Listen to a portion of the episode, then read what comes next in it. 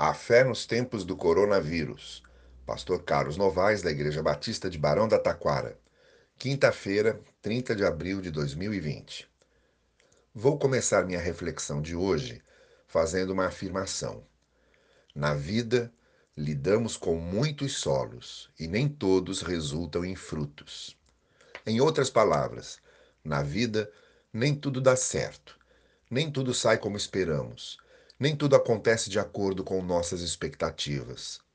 A vida tem suas circunstâncias de surpresa, questões inesperadas, situações imprevistas. E mesmo semeando com cuidado, com esforço, com dedicação, nem sempre há bons resultados ou boas colheitas. Eu retomo aqui a parábola do semeador, contada por Jesus aos seus discípulos e registrada nos evangelhos de Mateus, Marcos e Lucas. Na parábola, o semeador sai para semear, lança as sementes sobre quatro solos e apenas em um as sementes se transformam em frutos colhidos.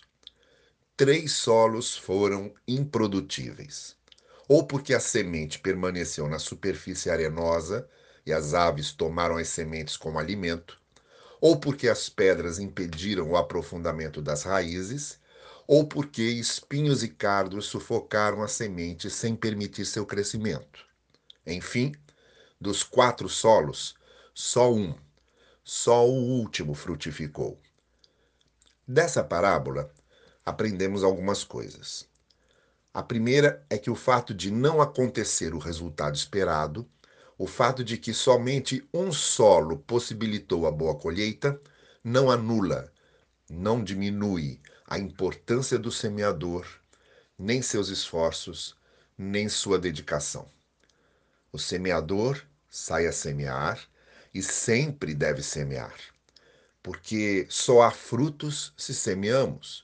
O semeador deve semear e semear sempre, mesmo que haja o risco de que o solo não receba a semente. A segunda coisa a aprender é que o insucesso de um solo o insucesso de dois solos, o insucesso de três solos não podem arrefecer ou diminuir nossos esforços e nossa persistência. Se da primeira vez não deu certo, se da segunda vez não deu certo, se da terceira vez não deu certo, tente uma quarta vez, semeie em um quarto solo.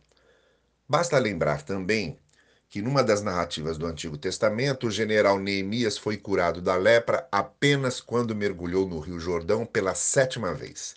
Os seis mergulhos anteriores não deram certo, mas Neemias persistiu e alcançou o que desejava. A terceira e última aprendizagem que quero realçar é a seguinte: em tempos difíceis e adversos, como os que atravessamos atualmente, a persistência, a renitência, a resiliência, a resistência é algo imprescindível. Não desistamos. Continuemos semeando. O semeador semeia.